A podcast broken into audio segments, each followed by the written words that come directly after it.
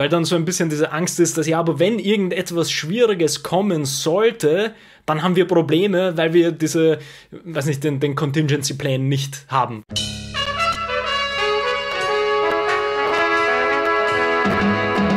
Wir sind in der letzten Zeit wieder mal auf den guten alten Spruch agieren statt reagieren gekommen.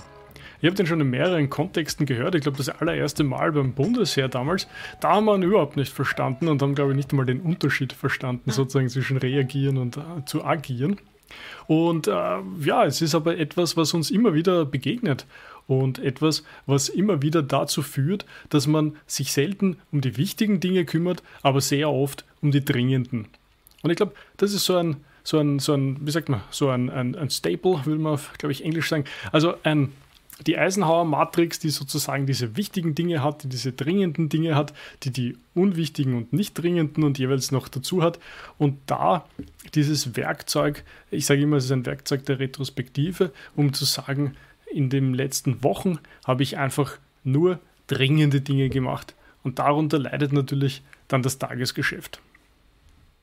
Ja, im Endeffekt ist das ja, wie du es jetzt äh, schon erwähnt hast, diese Retrospektive ist da quasi der, der, der wichtigste Stichpunkt sozusagen, bei dem man ansetzen kann, weil es halt natürlich ganz vielen, in ganz vielen Fällen so eine Mindset-Frage ist, dass man, wie du es ja mit dieser Bundeswehrgeschichte schon erwähnt hast, dass ja eher mal dieses, dieses äh, Verständnis äh, erfordert, dass es diese zwei Unterschiede überhaupt gibt in gewissen Prozessen oder Kontexten, dass es nicht nur darum gehen muss, dass ich einfach nur sozusagen mit der Welle mit schwimme oder mit surfe und dann halt das nehme, was kommt, sondern dass ich durchaus auch irgendwie Dinge vielleicht aktiv für mich zurechtlegen kann in einem bestimmten Prozess. Und das Schöne ist, wenn man mal dieses Mindset irgendwie sich zurechtgelegt hat, dass es da zwei unterschiedliche Dinge gibt, die man jetzt nicht irgendwie, glaube ich, bewerten müssen, ob jetzt irgendwie agieren immer das Beste ist und reagieren äh, dass das einen ganz anderen einen Stellenwert haben sollte und so. Also darum geht es gar nicht, sondern es geht darum, dieses Verständnis dafür zu entwickeln, in welchen Situationen kommt man in das eine oder in das andere, weil das führt natürlich zu einem ganz anderen teilweise Teufelskreis und teilweise kann man das natürlich auch positiv nutzen, wie du es ja schön mit der Eisenhower Matrix untergebrochen hast. Das ist quasi genau der erste Schritt, wo man anfangen muss, dieses Verständnis zu entwickeln. Was bedeutet das denn für, sage ich jetzt einmal, meine Arbeit ähm, oder mein Team oder mein Projekt, dass es diese Unterscheidungen gibt und vielleicht auch diese vier ähm, quasi Definitionen, wie Prozesse laufen können. Ja, und was du jetzt, wo du Prozesse erwähnt hast, würde ich das gleich aufgreifen wollen und sagen, es ist einfach, also Prozess wäre ein gutes deutsches Wort dafür und im Englischen gibt es den schönen Begriff der Standard Procedure oder auch Standard Operating Procedure, wenn es mehr Richtung ähm, Militär geht. Aber ich glaube auch in der Pharmaindustrie zum Beispiel verwenden sie genau denselben Ausdruck und meinen damit einfach, es gibt sowas wie, egal ob das jetzt so, du das eine Checkliste nennst oder ob das einfach ein definierter Prozess ist. Und sozusagen die Idee ist, du möchtest nicht ständig sozusagen freihändig äh, überlegen, ha, puh, wie wir es denn heute, ne? sondern du gehst her und hast dir einmal etwas überlegt und hast es damit definiert und auch standardisiert. Und das hat natürlich viele, viele Vorteile, weil du einfach dann sagen kannst, okay, hm, machen wir das eigentlich so gut genug, wie wir das wollen, oder gibt es da vielleicht Verbesserungspotenzial? Und dann kannst du sozusagen hergehen und diesen Prozess verbessern. Und das ermöglicht am Ende des Tages hoffentlich, dass wenn alle diese Prozesse Intus haben, dass eigentlich ständig jeder weiß, was zu tun ist. Und dadurch sollte sich dann in der schönen Theorie ergeben, dass du nicht mehr ständig dringende Dinge tun musst, weil sozusagen alles in den richtigen Fahrwassern sich bewegt. Mhm. Was da auch interessant ist, ist, dass das ja eigentlich in viele Dinge hineinfließt, über die wir auch aus anderen Kontexten sprechen, wenn es so um vielleicht äh, Zeitmanagement oder, oder ähnliches geht, wo das ja natürlich ein, ein äh, ja eigentlich wieder so ein Staple ist, dass man quasi diese Verständnisse hat von welche Prozesse ähm, oder sagen wir so in Klammer Gewohnheiten kann man ja durchaus dazu nehmen, so vom Verständnis her, welche ähm, Prozesse sollen automatisiert werden, sollen eben vielleicht zu Gewohnheiten werden, die vielleicht äh, jede Woche oder jeden Tag zu einem gleichen Zeitpunkt stattfinden sollen, wo man vielleicht nicht mehr diesen diese Zusatzenergie auch kognitiv reinstecken muss, wie wir ja oft sagen, ja, es äh, muss jetzt keine kreative Arbeit sein, aber zumindest eine Arbeit, wo ich weiß, dass es da jedes Mal äh, passieren sollte. Ich würde sagen, es ist genau dasselbe. Also es ist, ob du das ja. auf dich persönlich, ich glaube, so hast du es eh gemeint, mhm. ob du mhm. das auf dich persönlich beziehst mit deinen Prozessen, wie gestalte ich meinen Tag und, und, wie kann ich erfolgreich sein, ist genau dasselbe für dein Team und auch viel größer gedacht für, für ganze Organisationseinheiten. Also einfach dieser Moment, wo, wo ich sage immer, ein Laden läuft, ja, dann mhm. siehst du einfach, da ist einfach jedem klar, was zu tun ist, da kommt eine Anfrage rein, da gibt es ein Problem, da gibt es Fragestellungen und dann läuft das einfach alles automatisch so, wie soll. Das ist einfach ein Laden, der gut organisiert ist, der gut im Griff ist. Und wir sehen oft genug das Gegenbeispiel, wo du einfach denkst, da rufst du an, dann kennt sich dort keiner aus, dann weiß dort keiner, was Sache ist, dann, dann, dann passieren die Sachen nicht, ständig ist alles in Verzug. Also man sieht einfach, diese Dinge hängen zusammen. Schaffst du es, diese Prozesse? Und dann sagt, dann sagt der Erste, ja, aber das ist ja immer anders, das kann man nicht standardisieren. Ja, ist natürlich eine Aussage, aber meistens ist es so, erstens ist dann vielleicht die Ebene, auf der du das Problem betrachtest, die, die falsche, der falsche Blickwinkel. Und zweitens, du hast vielleicht einfach noch nicht genug darüber nachgedacht und wirst dann feststellen, dass du auch wesentlich unabhängiger vom Personal wirst. Was heißt, du kannst leichter Leute finden, du kannst leichter Leute onboarden, du kannst leichter dich von Leuten trennen, die zwar vielleicht Know-how-Träger sind, aber vielleicht fürs Team zum Beispiel ein Problem darstellen, weil sie einfach menschlich nicht diese Werte teilen, die du für dein Team oder das Team für sich als wichtig erfunden hat. Mhm. Ich würde auch die, eigentlich die Parallele ziehen, auch äh, zu diesem Time-Blocking von Kel Newport, wo, worüber wir auch schon ein paar Mal gesprochen haben, beziehungsweise, glaube ich, vor ein paar Wochen sogar eine Folge mehr oder weniger speziell über diese Methodik sozusagen gesprochen haben. Aber ich finde, dass das passt in die Praxis halt genau, also zum Verständnis ist, ist es, finde ich, sehr gut, äh, das quasi auch umzusetzen, weil da ist ja die Idee genau das, dass es ja ähm, und wie man das quasi auf ein Unternehmen auch runterbrechen kann, wie du so gesagt hast, auch von der persönlichen Ebene auf vielleicht eine Team- oder Unternehmensebene, passt das ja auch perfekt weil es nämlich erstens einmal davon abhängt, dass ich meine Ziele richtig formuliert habe. Da, damit beginnt es mal, weil ich nämlich von dort dieses ganze ähm, in einen richtigen Prozess äh, stecken sozusagen davon abhängt.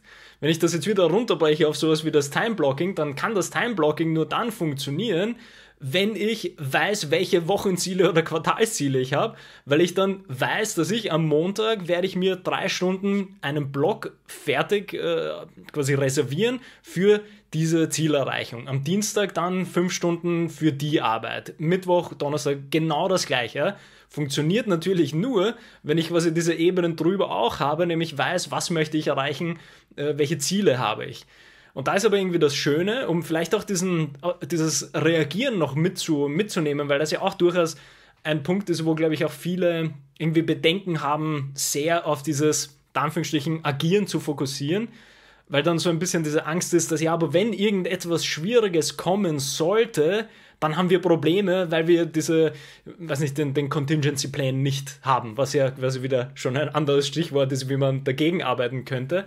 Aber der Punkt ist, um diese Parallele mit dem Timeblocking zu nehmen, es ist keine rigide Struktur, die man nicht verändern darf. Die Idee ist, dass ich mal für meinen Hauptfokus etwas gesetzt habe, ein Ziel, das ich erreichen möchte. Und wenn etwas in dieser Prioritätenliste, die, mich, die ich ja durch meine Ziele und so setze, wenn dort etwas reinkommt, was eine höhere Priorität hat, eben ein Ticket, das quasi sofort gelöst werden muss oder einfach ein anderes Problem, das nach einer Analyse, wo klar wird, dass man das so nicht mehr lösen kann oder nicht erst in der nächsten Woche, dann kann ich dieses Time-Blocking genauso gut umändern, sozusagen auf diese neue Aufgabe und blocke dort genauso. Und das bedeutet ja wieder, dass ich mich kognitiv wieder vollkommen auf diese neue Sache fokussieren kann. Weil was wir ja auch vermeiden wollen bei diesem Agieren und Reagieren, ist, dass wir hin und her wechseln müssen kognitiv. Also ich möchte immer den Fokus auf das, was vor mir ist.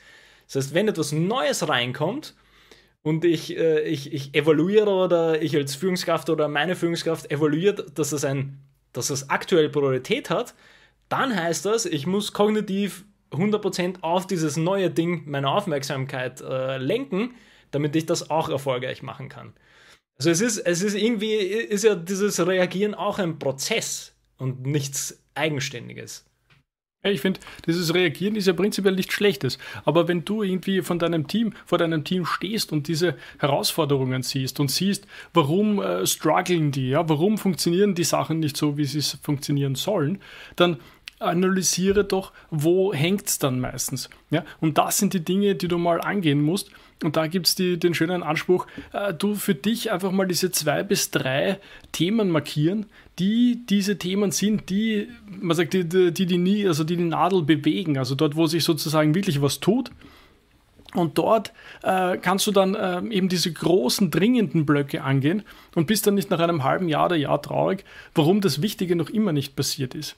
Und äh, du darfst dich aber auch nicht überfordern. Du kannst nicht irgendwie zehn neue Initiativen anreißen. Da wirst du dich natürlich verlieren in den Themen. Ja? Es geht darum, zwei bis drei wichtige Themen herauszugreifen, wo du jetzt irgendwie zum Beispiel für dieses Quartal der Meinung bist, okay, da da muss jetzt ein Fokus dahinter und da müssen Probleme einmal aus dem Weg geschafft werden, damit dann das Team in diesen, in diesen Flow hineinkommt, in diese gewisse Routine, und in den Prozess sozusagen wieder zurückfindet. Ja?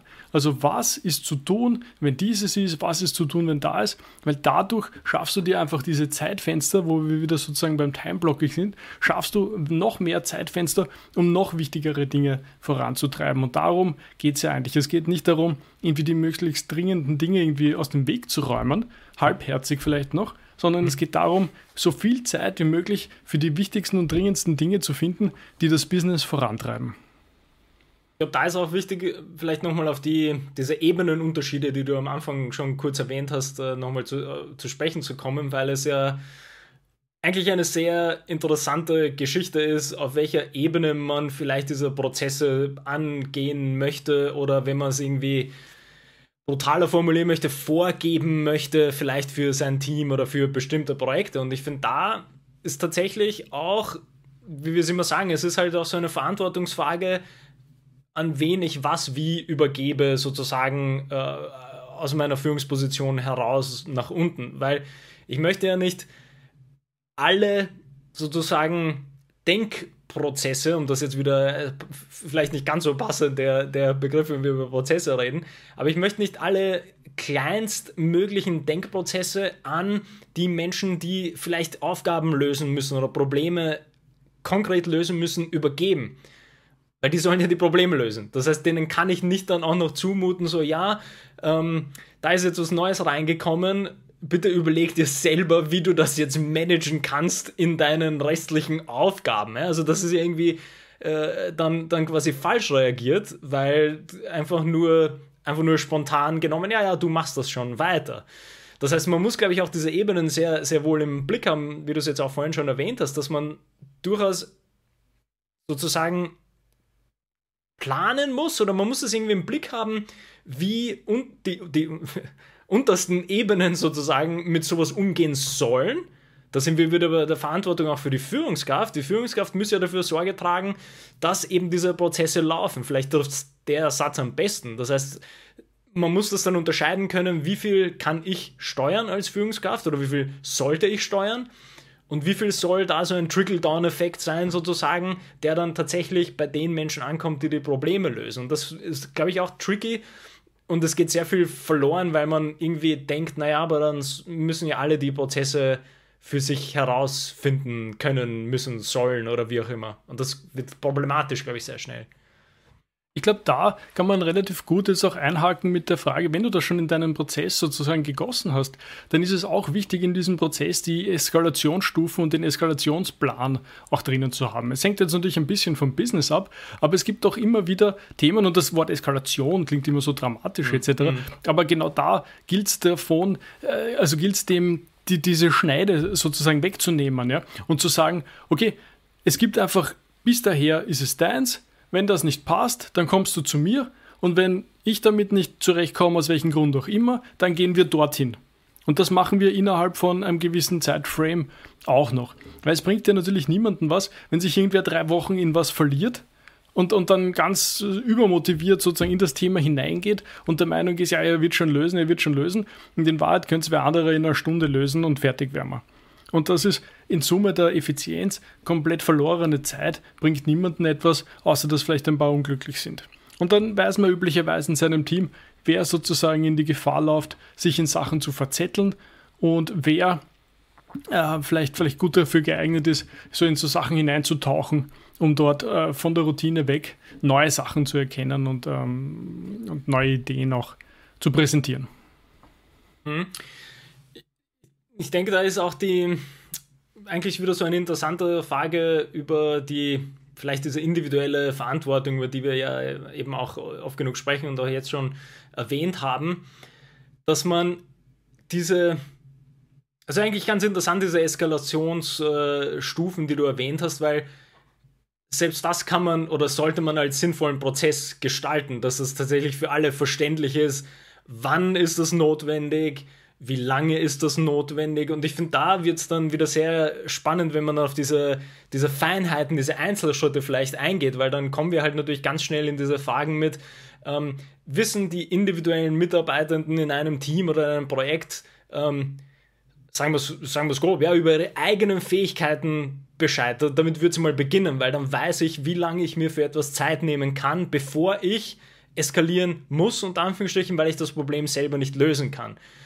Gleichzeitig ist dann auch, äh, je höher man dann geht, ist halt die Frage, wer, wer kann Dinge wie lösen, sozusagen. Und dass das für alle verständlich ist, ab welcher Stufe das dann Sinn macht.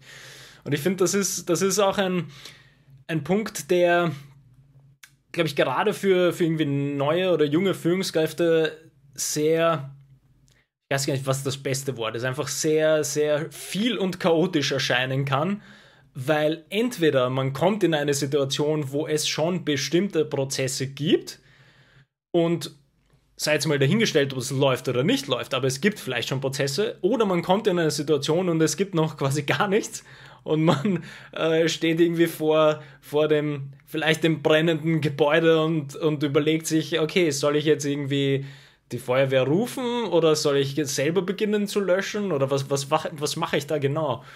Und ich finde, das ist sehr, sehr spannend, dass man vielleicht auch, auch da diesen, diesen klassischen äh, Joko-Spruch, den wir oft erwähnen, dass man vielleicht diesen, dieses Detachment, ne? dass man zuerst mal diesen Schritt, Schritt zurücknimmt und tatsächlich versucht mal zu überblicken, welche Prozesse gibt es schon, welche fehlen und wo müsste man etwas optimieren, weil damit haben wir eigentlich begonnen. Also dieses Agieren und Reagieren ist eigentlich immer so eine Frage des Optimierens und, äh, und, und, und das ist erst möglich, wenn ich wieder diesen Schritt zurückgenommen habe und erstmal geschaut habe, wo es überhaupt Prozesse gibt. Aber ich finde, das ist auch, ich glaube, das kann man nicht oft genug erwähnen, weil es unheimlich schwierig ist, glaube ich, den Schritt zurückzunehmen und äh, mal zu schauen.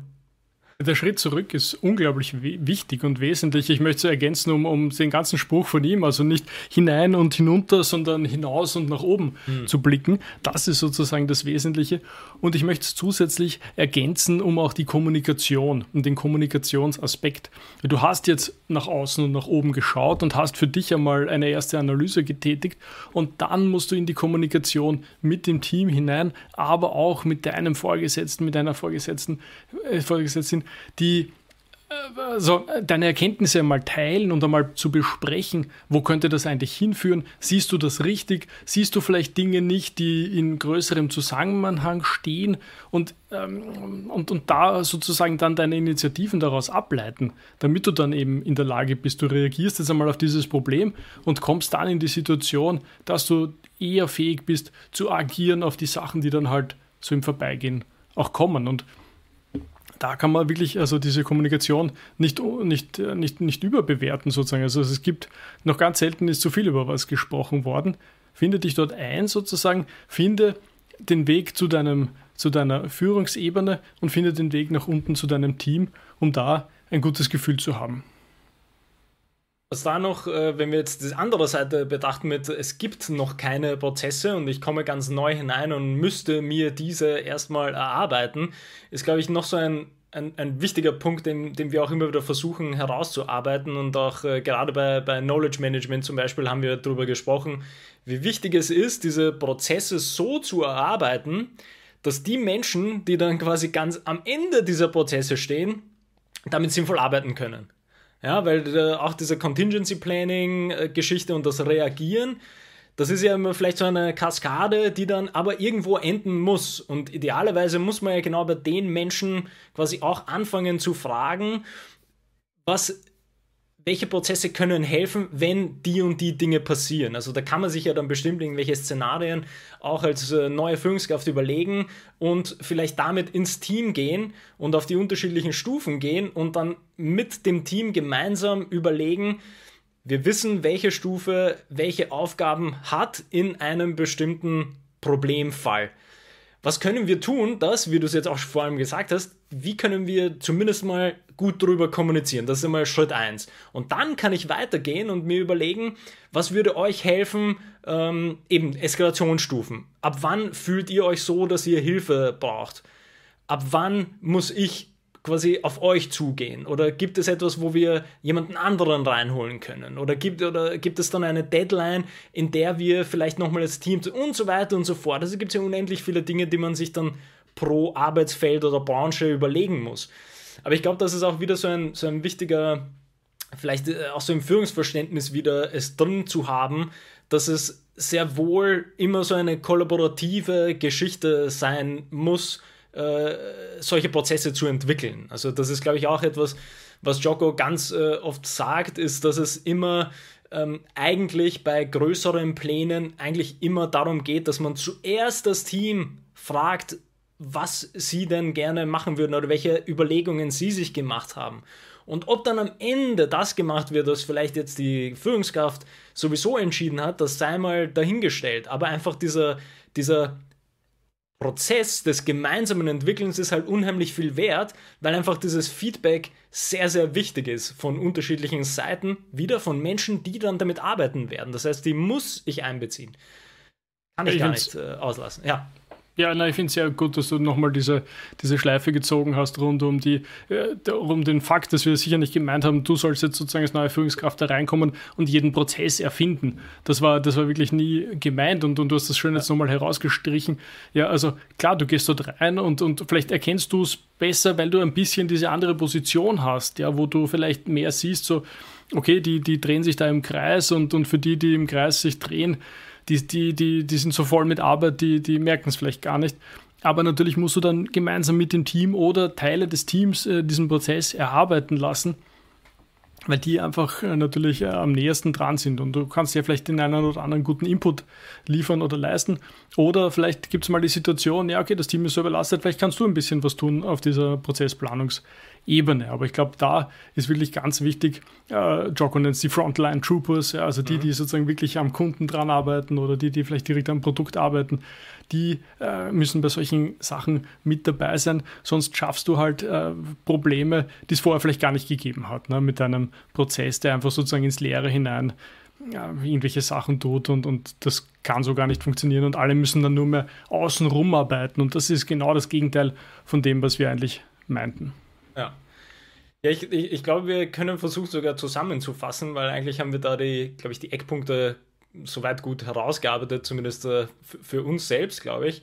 Ähm, womit wir begonnen haben, was schon mal, glaube ich, die erste wichtigste Unterscheidung ist in der Frage, ist, dass Agieren oder Reagieren hat beides quasi mal keine Wertung, sondern es gibt Situationen, in denen agiert man und es gibt Situationen, in denen wird einfach reagiert.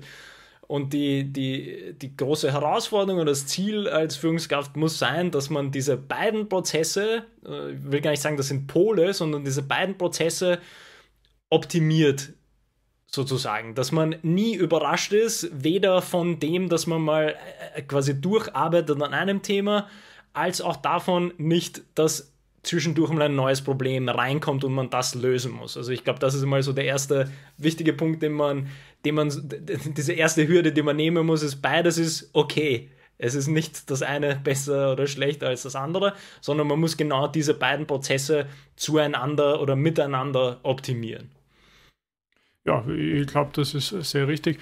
Und, und ja, der andere Punkt war noch Kommunikation, wo wir gesagt haben, es ist gut, die Dinge in Prozesse zu gießen und rund um dieses in Prozesse gießen, allein schon in der Analyse braucht es diese Kommunikation nach unten vor allem, aber auch natürlich nach oben, ob das ins gesamte, ins Gesamtbild des Unternehmens und den, sozusagen die Ziele und, und was sind die, die Ziele der anderen etc., um das gut in Einklang zu bringen.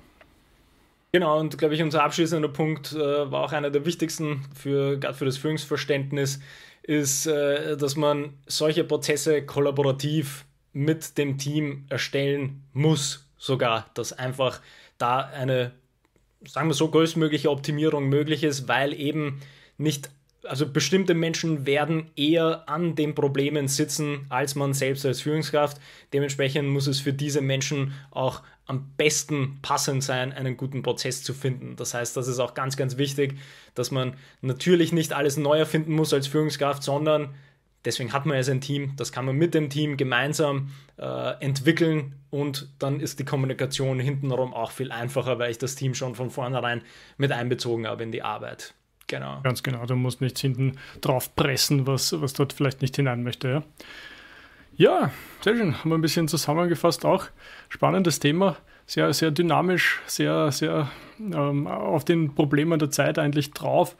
Ähm, ja, finde ich gut, dass wir da mal ein paar Worte darüber verloren haben. Ja, ich glaube, dass das wird auch immer wieder kommen, weil es, glaube ich, in vielen Fällen sehr sehr tricky zu steuern sein kann oder überhaupt dieses Mindset dafür zu entwickeln, was denn diese zwei Begriffe im, in der Arbeit überhaupt bedeuten. Und ich glaube, da, da finden wir sicher nochmal Gelegenheit dazu, aus Praxisbeispielen da etwas aufzugreifen und das versuchen in unseren Rahmen wieder hineinzupacken. Das wird noch kommen. kommt bestimmt. Gut, dann vielen Dank fürs Zuschauen, vielen Dank fürs Zuhören. Bis zum nächsten Mal. Bis dann.